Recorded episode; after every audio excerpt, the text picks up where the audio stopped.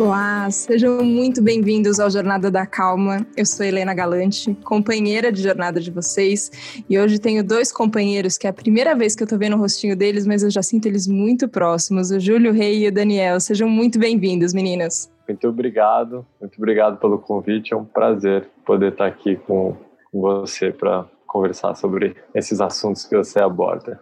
É isso, Helena. A gente fica muito contente de poder conversar com você e com os ouvintes aqui. Bom, eu vou contar que tudo começou como. É, eu me inscrevo em muitas newsletters, é, pesquiso muitos sites, começo a seguir vários perfis no Instagram. Eis que eu recebi da IAM uma newsletter falando do Samadhi Road, que é um documentário que o Júlio e o Daniel, que são irmãos, é, vão lançar no ano que vem. Eu comecei a ler e eu fiquei assim, sabe quando você fala, parei, parei, que isso vai, vai existir no mundo em 2021 e eu não estou sabendo que disso que vai acontecer.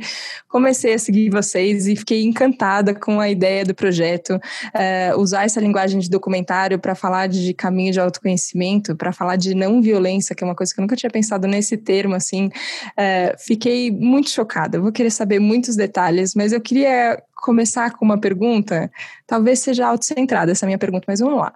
Vocês conversaram com pessoas incríveis é, e vocês estavam conversando com elas não só sobre o trabalho delas, mas sobre a vida, sobre como elas levam a vida.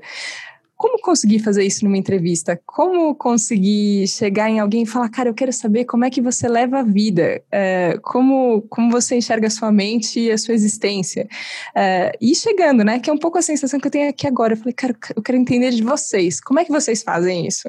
É, eu acho que essa, essa pergunta tem que ficar com o Daniel, que ele foi o entrevistador desses, desses personagens. Então, assim, Helena, a gente teve muito claro desde o começo desse projeto que a nossa intenção ao encontrar essas pessoas não era explorar a carreira delas, os feitos pessoais, as conquistas, o que quer que fossem coisas que poderiam ser abordadas no jornal ou em outros lugares, mas a gente queria evocar delas a, a vida interior, né? A forma com que elas se relacionam com a própria mente, com a própria busca, principalmente, então a gente queria saber se com tudo aquilo que, que, ela, que elas alcançaram na vida elas continuavam buscando e o que buscavam, é, qual a sensação delas de realização, mesmo após, após ter realizado muitas coisas. Né? Então, por exemplo, fomos conversar com o Sonny Rollins, que lá foi um ícone do jazz, um dos principais saxofonistas, e a gente queria entender dele, depois de ter feito toda essa história, como ele se sentia em relação a ele mesmo, na sua própria mente na sua própria busca. Então, as perguntas eram feitas todas voltadas para a vida interior.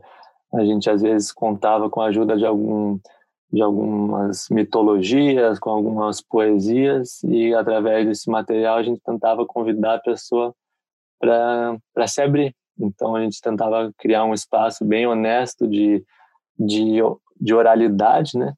onde a gente estava ali para escutar, não para julgar, nem para palpitar, nem para medir, só para escutar. Então a gente tentou criar esse ambiente e, e, acho que as entrevistas que mais funcionaram foram quando esse ambiente foi bem criado. Assim. Eu, eu acho que essencialmente também essa vontade de escutar é, sobre esses assuntos com esses personagens era porque a gente estava nessa busca, né? Então é, o projeto nasce de, um, de, uma vontade muito grande de, de, de tentar buscar por, um, por alguém que, que fosse dono de uma sabedoria, né? Então a gente começou a se perguntar na nossa cultura quem que a gente poderia buscar entrevistar e que traria respostas que no fundo a gente estava procurando para nós mesmos, assim, né? Como é que você se mantém mentalmente forte, é, como é que você lida com a morte, né? É, se você, o que, que você entende da dor e do sofrimento na jornada espiritual, enfim, várias perguntas que a gente tinha muita curiosidade de saber e parece que foi um grande espelho assim esses encontros. Então, por isso eu acho que as entrevistas caminharam é, nessa direção. Eu estou falando aqui de orelhada, né, gente? Porque eu ainda não vi o documentário, porque ele ainda não foi lançado, mas no Instagram vocês estão soltando pílulas das entrevistas e, e já deu para sentir muito isso, o clima é, da conversa. Eu fiquei muito chocada com, é, enfim, com as passagens que vocês já postaram do Muji. E vocês comentaram também que foi um, uma entrevista que tocou muito vocês. É, como, como foi que, que vocês chegaram até ele e como foi a experiência da, da gravação mesmo ali com ele? Fiquei muito curiosa. O Muji acabou sendo é, uma quase uma síntese assim do processo do projeto, porque a gente começou o projeto buscando, cheio de perguntas, cheio de questionamentos que foram sendo né, manifestados ao longo do processo. E com o Muji foi um momento que, pela simples presença dele, pelo simples fato de estar diante dele, a gente sentiu que não precisava perguntar nada, sabe? Era, era alguém que conseguia responder através do próprio silêncio, através da própria presença. E com, às vezes, muito mais eloquência do que alguém que, às vezes, ficava cinco minutos respondendo. Então, a experiência com ele foi muito profunda nesse sentido e que a simples presença dele estava dando uma resposta muito profunda e que acaba acabava sintetizando tudo que a gente estava buscando no projeto, né? Que o grande sábio, se a gente busca um sábio nesse mundo, possivelmente já está dentro da gente mesmo, né? Em forma de presença, em forma de silêncio, em forma de conexão com o nosso eu. E, e o Muji ele traz isso com muita força. Então a entrevista com ele foi um momento de em que a gente pôde se dar conta com muita força é, dessa dessa jornada interior, né? E ele é um ele nos convida muito fortemente para trilhar esse caminho. O Júlio deve ter algo a complementar em relação a esse encontro com o Muji. É, eu concordo. Eu acredito que é, foi uma etapa fundamental do desse processo todo, né? Eu acho que o o filme ele retrata um pouco isso, né? Essa jornada de minha e do meu irmão, né? De dois irmãos, então que que vão em busca de conversas com com pessoas para tentar beber da sabedoria e da espiritualidade dessas pessoas e em determinado momento é, a gente já tinham um apanhado muito grande de, de entrevistas e de pessoas com quem a gente tinha tido o privilégio de sentar para escutar e a gente decidiu parar com o projeto, né? A gente decidiu então é, começar a editar, tentar achar os caminhos dele e tudo mais. Mas foi exatamente nesse momento em que a entrevista com o Muji foi confirmada, que era uma entrevista que a gente já estava tentando fazia alguns meses. E aí, então, foi muito sincrônico todo esse, essa, é, esse acontecer das coisas. Assim. Nossa, mas a, a sabedoria de vocês para reconhecer isso também, eu fico pensando, né? Porque a hora que a gente abre o leque e fala, eu estou em busca de sabedoria, quem é que pode me ajudar? É, e, e eu sinto muitas vezes aqui que os ouvintes do Jornada da Calma têm um pouco essa antena ligada, assim, sabe? Parece que a gente está o tempo inteiro com o radar falando, tá, para onde, para onde, quem, quem, quem, quem pode me ajudar? E tem muitas referências e isso é, eu acho maravilhoso. Mas tem um momento que você fala, tá, ok, tem todas essas referências e, e, e onde é que a gente para, né? Não onde a gente para no sentido de estacionar realmente, mas você fala, tá, ok, aqui já tem uma coisa muito concreta. Se eu me dedicar a isso, isso é bom. E esse momento de, de falar, ok, sem mais entrevistas, isso daqui já, já tá bom. É, você acha que até o reconhecimento disso já fez parte do amadurecimento que aconteceu durante a jornada de vocês? Acho que com certeza, porque esse projeto ele começou com uma fé possivelmente até ingênua, que é a fé na oralidade. Mesmo que talvez ela seja ingênua, ela é muito bonita. E a gente, desde muito cedo, é, depositou muita fé na oralidade, no poder da transmissão do saber através da fala de alguém, do testemunho de alguém. E no nosso caso, na nossa vida, esse, esse alguém foram nossos avós. Assim, então, que a gente cresceu desde muito cedo, podendo beber do que eles falavam, do que eles contavam sobre a vida, e sempre nos inspirou muito sempre foi uma fonte de, de contato com a vida muito profundo, é, essas sentadas diante deles. E o projeto começou com essa fé na oralidade, de que seria possível saciar nossa própria sede, é, indo beber na voz dos outros. Então, em várias entrevistas, a gente tentou saciar essa sede interna de, de, de, esclarecer coisas, esclarecer coisas sobre a vida, sobre o mistério da mente, sobre o mistério da consciência, da própria vida, através das vozes de pessoas, sejam estudiosos de budismo, sejam estudiosos é, da filosofia ocidental, ou seja, da música, de várias áreas, e a gente foi indo, foi indo, foi indo, e essa sede, na verdade, só foi aumentando, ao invés de, de diminuir, né? à medida que a gente conversava com essas pessoas. E então a gente não conseguia nunca matar elas através de uma entrevista. Sempre saía com a sensação de que realmente, que nem você estava falando, a gente precisa de mais, precisa buscar mais. E com o Muji foi esse momento em que a mensagem dele foi tão direta e foi tão, inclusive, percebendo a gente, ele foi tão direto no ponto que a mensagem dele foi essa, de que não adianta, o último passo tem que ser para dentro. Você pode dar todos os passos para fora na vida e buscar e encontrar os sábios e viver com os sábios e, e se nutrir de sabedoria, pode estudar em todas as bibliotecas do mundo, mas vai, vai ter um momento que ou você dá esse último passo para dentro ou você fica sempre com aquela sede de que está faltando alguma coisa, né? Então, como a, a mensagem do Mush foi tão clara e direta em relação a esse ponto de que o próximo passo teria que ser para dentro, a gente entendeu que, em relação a esse projeto, a gente tinha que encerrar ele como hoje com, aquela, com aquele encontro. Né? Sobre o nome do projeto, eu fiquei pensando, tem, tem Samadhi, né? Que, que, enfim, é uma palavra que no universo do yoga a gente escuta muito, é, mas eu queria ouvir o entendimento de vocês também, não só sobre a teoria, sobre o que a gente coloca no Google lá e falar Samadhi é isso, mas sobre o que, que vocês sentiam quando vocês é, decidiram nomear esse trajeto e esse projeto como Samadhi Road. Em realidade, Samadhi Road é o nome de uma ruazinha de um lugar que é muito especial para a gente lá na Índia.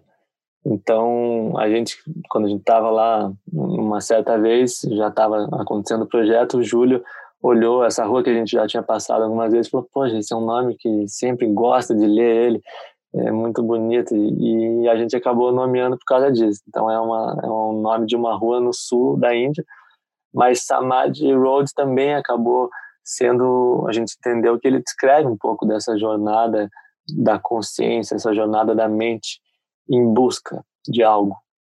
Tá todo mundo em busca de algo, né? Em busca de felicidade, em busca de paz, em busca de sucesso, em busca de, de trabalho, em busca de alguma coisa. Mas, em essência, essa tradição indiana vem nos convidar a perceber que, eventualmente, todas essas buscas têm uma raiz em comum, que é a realização da nossa natureza verdadeira, do nosso eu interior, e que seria um estado de samadhi, né? um estado em que a gente é, se apropria e se estabelece nessa condição verdadeira. Então, Samadhi Road seria a jornada, uma jornada em busca é, de um contato mais próximo com essa vida interior. Exatamente isso, é, é uma estrada até esse lugar, né? E como a gente sente que o, o documentário foi mostrando essa caminhada, né, foi mostrando os passos dessas buscas, dessas entrevistas, e, e ele faz um paralelo também com a, a nossa ida para a Índia, é, muito cedo, ainda quando crianças, que a gente foi levado para a Índia muito cedo, a gente, a gente vai construindo essa estrada junto com, com o filme, né? Eu queria perguntar justo sobre, sobre esse período na, na Índia. Uh, vocês. Uh, é engraçado isso, porque a gente se conhece. Uh, eu conheço vocês pelo quê? Porque pelo que eu vejo nas redes sociais, você fala, ai, gente, as pessoas são tão mais do que isso. Mas ok, é o jeito que a gente tem hoje em dia, às vezes, de intermediar e conhecer alguém. E vocês compartilham algumas fotos que eu reconheço, falo, não, ok, pela legenda dá para ver que isso daqui foi na Índia, mas eu senti que tem um, tem um relacionamento especial mesmo com, com a Índia e nesse caminho de autoconhecimento muitas pessoas acabam apontando o mapa para lá, né? Acabam chegando lá. É, mas às vezes eu também acho que tem uma idealização, assim, né? Como se fosse comprou a passagem para a Índia, resolveu, gente. Pronto, é só isso. Agora tá feito. É, como vocês têm esse relacionamento, eu queria entender como, por que que foi, como é que essa bússola de vocês acabou apontando para lá e o que que vocês encontraram ou não encontraram na Índia também. Interessante essa pergunta. Assim, na nossa vida pessoal, eu, eu posso sem nenhum receio dizer que a Índia acabou sendo como uma segunda mãe para a gente, da mesma maneira que ela é uma segunda mãe para tantas e tantas pessoas há centenas e centenas de anos. Essa segunda mãe não é a mãe que dá o leite, que nutre, que cuida, que troca a fralda, que tem esse papel tão fundamental em erguer a pessoa, mas é a segunda mãe que alimenta ela de uma cultura. E a cultura da Índia é assim a essência da cultura que acompanhou toda a história da Índia é uma cultura voltada para a realização interior. É uma cultura voltada para fazer com que você experiencie o infinito, que é a vida, o infinito que é você.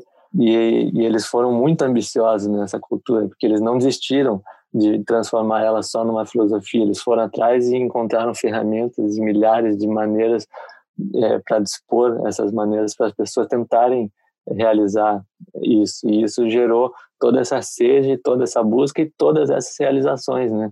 Que a Índia é cheia de, de, de personalidades, indivíduos que realmente se estabeleceram num lugar de profunda sabedoria. Então, quando a gente esteve na Índia, a gente era pequeno, mas essa semente foi plantada no nosso peito desde criança. Essa semente de voltar para dentro, de experienciar algo que não é é, destruído pelo tempo, de, de experienciar algo que não é condicionado por onde você está e pelo que você tem ou não tem, ou por, pelo que nome te deram, ou por onde você nasceu. Então ficou essa, essa semente plantada. E aos poucos a gente foi é, se afastando e se aproximando dessa cultura, né? A gente teve essa semente plantada, mas fez várias coisas na vida, por vários, vários momentos se afastou disso, mas sempre ficou ali. E, e em algum momento da vida a gente realmente começou a olhar mais e mais e ver o, o quão forte tinha sido essa influência da Índia e está sempre nos acompanhando como uma mãe cultural, né? Essa mãe que veio falar para a gente, não, é, talvez tudo que você esteja buscando na vida já está dentro de você. Que, que, tal procurar? Que tal procurar? Eu te ensino a procurar, né? E pessoalmente traçando um pouco esse paralelo entre as culturas, né? Eu acho que o fato de ter sido levado para a Índia pelos nossos pais ainda cedo, né, informação, né, enquanto a gente está estava começando a entender o mundo, né? Eu tinha 17 anos, o Dani tinha 13 anos. Foi exatamente nesse momento em que a gente se deparou com essa cultura, com todas essas questões que o Daniel acabou de trazer, né? Que são grandes quebras de paradigma para o que a gente vem aprendendo numa sociedade é, ocidental, né, do progresso, voltada para questões materialistas e enfim. Então essa Índia veio veio quebrar esses paradigmas que foram muito importantes é, para nossa desconstrução e aí para que ela tivesse esse papel de, de mãe mesmo, de nutrir com uma nova cultura em busca dessa realização interior, né? Não mais exterior. Já que vocês falaram de cultura, eu também não falei no começo que o, é, o projeto, quando vocês se unem para fazer o documentário, e no Instagram, por onde eu achei, é Irmãos Ahimsa, é assim que fala? Isso. Que é essa cultura de não violência. É, como isso vira, né, dentro de uma cultura que é tão violenta e e tem horas que eu acho que eu já não devia me surpreender tanto, mas tem horas que eu encontro lugares tão violentos na minha mente que eu falo, meu Deus do céu, não é possível. É, é, é isso, assim, é, tem, tem um lugar que eu encontro de muita generosidade também e compaixão, é, e isso consegue se estender e chega até muitas pessoas. É, e generosamente, quem fica aqui me ouvindo, eu acho que no Jornada da Calma fica vendo essa parte e é muito legal, mas tem horas que eu fico vasculhando e falando, nossa, tem muita tem, tem essa sensação violenta aqui dentro que ela é muito desconfortável e ela gera no mundo efeitos que eu não gostaria de ver no mundo. É, só que eu sinto que vocês se comprometeram com isso de uma maneira mais forte também e me parece inclusive bem revolucionário, apesar de não ser novo o termo, é bastante revolucionário. Eu queria saber como como é, por que, que vocês escolheram esse ponto como como princípio da cultura de vocês? Foi a gente buscou estabelecer entre eu e meu irmão um, quase um compromisso, assim, é, de que quando a gente fosse se juntar para fazer um trabalho junto, a gente tivesse um propósito por trás desse trabalho e pudesse realmente oferecer algo a sociedade ou qualquer um que venha conhecer nosso trabalho, que seja que tenha um propósito por trás e um propósito que a gente acredita profundamente de ser defendido, de ser discutido, de ser refletido, é o propósito da não violência, é o propósito de a gente tentar refletir enquanto indivíduo, enquanto grupo social, quais maneiras a gente pode diminuir a influência da violência dentro da gente, nos nossos pensamentos, com a gente mesmo e fora da gente, em cada gesto que a gente tem com alguém, seja na, no trabalho, seja em casa. É, a violência é algo que muitas vezes passa despercebido e que está aí é, sendo disseminada enquanto a gente não olha para ela. E nosso convite com esse trabalho é que a gente é, cultive um olhar mais atento para barrar essa energia, para transformar ela em outras energias. Então a gente tentou assumir esse compromisso e esse compromisso de, de falar sobre não violência, ele tá, a gente sente que ele está totalmente é, ligado ao autoconhecimento na medida que quanto mais a gente se conhece, menos violento a gente se torna. Quanto mais afastado que a gente fica de si mesmo, mais violento a gente fica. Né? Quanto mais afastado de mim mesmo, do meu centro, do meu silêncio, mais violento eu fico nos meus próprios pensamentos, nos meus gestos, nas minhas buscas. Então, o autoconhecimento e a não violência é, são essas coisas inseparáveis que caminham junto à medida que um vai conquistando mais o nosso coração. Foi esse compromisso mesmo com, com, com esse termo em sânscrito, né? E que foi a bandeira de, de já muitos mestres e muitos sábios na Índia, e, é, inclusive o Gandhi, né? É, teve um, uma luta, grandes batalhas através da não violência, né?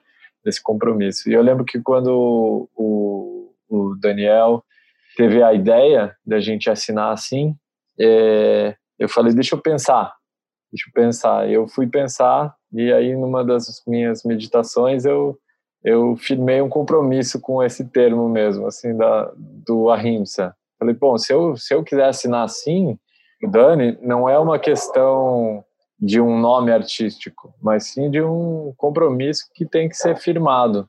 E a, não, e a violência, ela está em todas as instâncias do nossa, das nossas possibilidades enquanto ser humano, né? no pensamento, na palavra, na ação. E, e o compromisso, eu senti que deveria ser um compromisso muito sério é, com, com, com isso, com essa, com essa potência que essa palavra tem. Então, nasceu, nasceu daí, nasceu dessa, dessa vontade de, de levantar essa bandeira, especialmente nesse momento também, né, da nossa cultura, do nosso país, dessa é, dificuldade de se ter um diálogo, de se ter é, espaços não violentos, é, a gente achou muito importante poder ter essa possibilidade, poder levantar essa, ban essa bandeira. Fiquei pensando justamente sobre estrutura de trabalho, assim, né, é, que tem então, eu não gostaria de colocar pequenas violências, porque parece que tem pequeno e grande, e no final acaba achando que é tudo mesmo. Mas a gente normaliza um jeito que parece que assim, não, eu tô sendo mais objetiva. E eu falo com uma pessoa sem, sem perceber exatamente como é que ela tá, ou o que, que ela precisa, eu só cobro, é, eu fico frustrada porque alguma coisa não aconteceu do jeito que eu acho que tinha que acontecer, eu desconto em outra pessoa. A gente tem no trabalho muitas, muitas formas de violência, eu acho, que acabam virando assim, ah, assim é a vida, assim é, assim é o trabalho, assim é o cotidiano. E nas experiências que eu já tive de gravação, assim, sair, pegar uma câmera, um microfone e falar, vou lá conversar com aquela pessoa e vou filmar uma imagem. Parece que tudo pode acontecer, né? Tudo que pode sair do controle vai sair do controle, todas as coisas são muito instáveis, imprevisíveis, e muitas vezes diante disso a gente reage de formas, é, enfim, não tão pacíficas assim. É, e eu queria perguntar para vocês sobre o processo de filmagem. Não eram só vocês, tinham outras pessoas também envolvidas na filmagem. Como é que é levar esse, é, essa bandeira que vocês tão lindamente falaram para essa esfera bem micro, assim, sabe? De agora, a hora que a gente for se reunir para fazer isso, a gente vai considerar a, esse ambiente pacífico entre todos nós. Foi tranquilo? Já estava muito estabelecido ou também demandou um trabalho interno? Não, a gente está a todo momento suscetível a todo tipo de, de, de, crise, né? Seja de pânico, de histeria, de tudo. Né? mas a gente tenta converter ela sempre no, na melhor forma possível. É, mas até que esse trabalho, eu acho que ele foi muito harmônico, assim, porque a gente estava de uma maneira até bem humilde, assim, é, muitas vezes só com a câmera, com mais uma outra pessoa ajudando e, e sendo convidado, às vezes, para estar tá ali na, na, frente da pessoa, na sua sala de estar. E muitas vezes eram pessoas de, de mais idade, então a gente se sentia muito humilde de estar tá ali diante daquela pessoa para falar sobre a vida. E essa, acho que essa, essa atmosfera, ela contribuía para deixar a gente até muitas vezes quase nessa posição de neto e avô, né? A gente estava ali naquela posição de quem, de quem não quer ensinar mesmo, de quem quer escutar, quem quer aprender, quer ouvir o testemunho do outro. E isso foi curioso que na maioria das entrevistas causou um, um interesse genuíno assim por parte dos entrevistados de se abrir, de se abrir com, com tranquilidade, assim, sem realmente com leveza. E a gente trabalhou muito em família também, né? É, meu pai com nosso pai, meu pai não, nosso pai. Um dos dois, no caso. Um dos dois acompanhou a maioria das, das entrevistas e, e em cada em cada lugar, em cada localidade da, das entrevistas, a gente buscou sempre parceiros de trabalho que já já haviam trabalhado com a gente e tudo mais. Então, então foi sempre esse esse campo harmônico construído assim. Legal, que bom ouvir isso. Agora eu não vou lembrar qual foi dos entrevistados que citou um exemplo do Dalai Lama e sobre a postura dele, é, enfim, diante diante da opressão, diante do ataque, é, diante de tudo que pareceria justificar o ódio é, e a postura dele de não, não cultivar esse ódio interior. E a hora que eu fiquei ouvindo isso, eu falei, é tão importante isso, porque às vezes parece que hum, o caminho do autoconhecimento é um caminho de descolamento do mundo, no sentido de que você não vai atuar. E a hora que ele estava contando isso, é, eu achei tão tão objetivo, assim, sabe? Assim, ó, é sobre a vida, é sobre o que está acontecendo aqui agora, não é sobre uma viagem que está na nossa cabeça.